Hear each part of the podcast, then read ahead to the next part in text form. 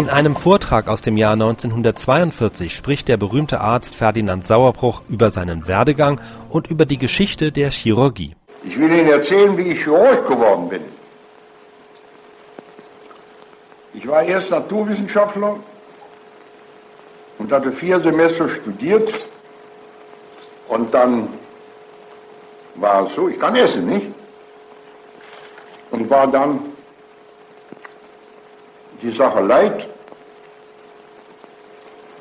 und wollte umsatteln und Mediziner werden, Arzt. Und da war damals noch notwendig, ein Abituentenexamen zu machen für Griechisch und Latein, was äh, ich auf dem Radiogymnasium nicht gelernt hatte. Und dann habe ich dieses Examen versucht zu machen und bin durchgefallen. Und da war es so, dass ich wieder nun zur alten Physik und Chemie zurückkehren musste. Und da sitze ich mal in einer hm, lauen Mainacht in äh, Marburg, oben auf dem Schloss.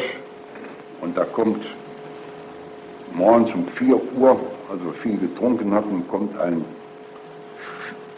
Kamerad aus meiner Schulzeit zu mir ganz aufgeregt und sagt, lieber Sauruch, du musst mir einen Gefallen tun, du musst das Examen nochmal mit mir machen.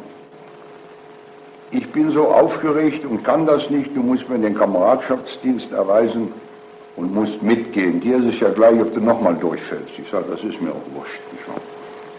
Na, und dann hat er mich dazu bestimmt und hat die Eingabe gemacht. Ich habe mich um nichts gekümmert und eines Tages sind wir beide losgezogen um das Examen zu machen. Und was nun passieren kann, das ist passiert. Ich kam durch und er nicht. Und da sagte ich mir nun, jetzt hast du das Examen bestanden, ohne dass du noch darauf gehofft und damit gerechnet hast. Jetzt kannst du auch Mediziner werden. So bin ich Mediziner geworden. Können Sie sehen, was das Schicksal für eine Rolle spielt. Jetzt bin ich aber fertig, nicht? Also, mein verehrter Herr Doktor, Ihrer Bitte, Ihnen einen kleinen Überblick zu geben über das, was Chirurgie ist, werde ich entsprechen, soweit das in der Kurze der Zeit und unter den besonderen Bedingungen, in denen ich mich jetzt befinde, möglich ist. Die Chirurgie ist die älteste Form des Arztums. Die Chirurgie hat begonnen und beruht auch auf der, hat begonnen mit der Hilfsbereitschaft des einen Menschen zum Mitmenschen. Wenn die primitiven Menschen sich auf der Yacht oder bei einer anderen Gelegenheit eine Wunde zuziehen, so wird der Kamerad, der zugegen ist, ihm selbstverständlich helfen eine Bereitschaft, die eine menschliche Eigenschaft darstellt und die immer und immer wieder sich durchsetzt.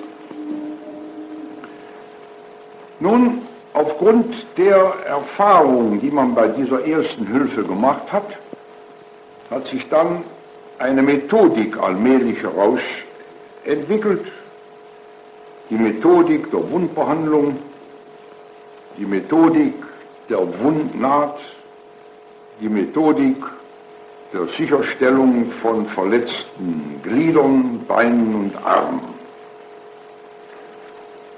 Nun, während diese Entwicklung, diese rein empirische Entwicklung vor sich ging, bekamen selbstverständlich die Menschen doch oft das Gefühl, mal nachzudenken über das, was auch bei Krankheiten, nicht bei Verletzungen, sondern bei Krankheiten im Körper vor sich geht. Und da war natürlich naheliegend, dass sie die Krankheiten in Beziehung brachten mit dem Einfluss von äh, aus, außerhalb des Menschen lebenden Kräften. Dämonen ist vielleicht das beste Wort, die den Menschen von außen erfassen und im Inneren ihm durch Krankheiten zugrunde richten können. Und das waren die ersten Anfänge der spekulativen Medizin, die nun jahrhundertelang neben der empirischen Chirurgie nebenher lief. Dinge, die nichts miteinander zu tun hatten, die für sich bestanden und für sich weiter sich entwickelten. Und eine entscheidende Umwälzung ist nun eingetreten, dadurch, dass die Chirurgie nun allmählich eine Fühlung bekam mit der inneren Medizin. Und das Merkwürdige ist, dass die ganz großen Errungenschaften der inneren Medizin, die wir heute haben, durch die empirische Erfahrung der Chirurgen begründet worden ist. Das beste Beispiel für diese Tatsache ist die Kropfchirurgie. Kröpfe haben die Chirurgen schon seit langem operiert.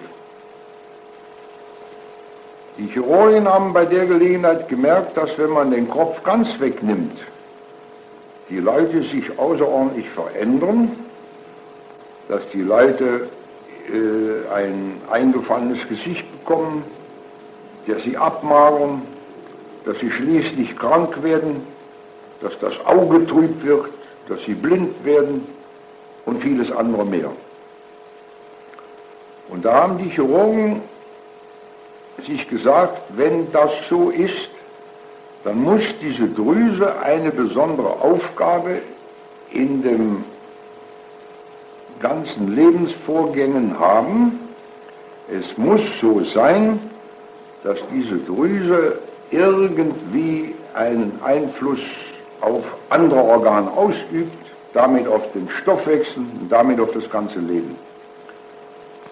Und dann hat nun Kocher und Röberdern, die beiden Schweizer Chirurgen, gemeinsam, die haben herausgefunden, dass es sich in der Tat handelt um einen Stoff, den die Schilddrüse abgibt an die Blutbahn, damit an die Organe und dass auf diese Weise das Leben unter dem Einfluss der Schilddrüse gerät. Also das eben genannte Beispiel mag Ihnen zeigen, wie sehr die wissenschaftliche Forschung mit der Chirurgie verbunden ist. Ja, es ist nicht unbescheiden, wenn wir Chirurgen immer wieder darauf hinweisen, dass durch unsere unmittelbaren Beobachtungen am lebenden Körper, die uns der operative Eingriff vermittelt, auf neue Eindrücke und Tatsachen ganz anders reagieren, als wie der interne Arzt, der nur mittelbar seine Feststellungen machen kann. Bei aller Gebundenheit der inneren Medizin und der Chirurgie in der Aufgabe der Krankenbehandlung der Hilfsbereitschaft und der Hingabe für die Menschen besteht doch ein großer Unterschied zwischen den beiden Disziplinen. Der Interne beobachtet mittelbar, der Interne heilt mittelbar. Der Chirurg sieht alles unmittelbar und seine Fünfe sind ihm wichtiger als wie alle wissenschaftlichen Hilfsmethoden zur Klärung eines Befundes und zur Einleitung des Heilprozesses. Der Chirurg trägt aber auch viel, viel schwerer an Fehlschlägen als der interne, weil Fehlschläge von ihm sehr oft auf Fehler und auf Schuld bezogen werden. Er wird darum sein Verantwortungsgefühl auch stärken und steigern und wird sich selbst mit dem Schicksal des Patienten viel enger verbinden, als das der interne Mediziner tun kann. Es kommt hinzu, dass auch das persönliche Verhältnis des Chirurgen zum Kranken ein etwas anderes ist. Wenn man sich vorstellt, dass Menschen, die man nie gesehen hat, die man untersucht hat und bei denen man dann feststellt, sie müssen sich operieren lassen, sie das Vertrauen einem entgegenbringen, selbst große Eingriffe zu ertragen, um gesund zu werden. Dieses wunderbare Verhältnis des Chirurgen zu dem Kranken, dieses Vertrauensverhältnis, dieses Verhältnis des Glaubens hat etwas so Großes und Verpflichtendes für uns, dass wir dankbar sein müssen, einem solchen Beruf anzugehören. Und wenn ich für mich selbst ein Schlusswort noch sprechen darf, so ist es die Dankbarkeit dem Schicksal, dass ich auf großen Umwegen und auch auf großen Schwierigkeiten in meiner ganzen Entwicklung dennoch schließlich zu dem Amt des Chirurgen und zwar gar zum Lehrer der Chirurgie mich entwickeln durfte.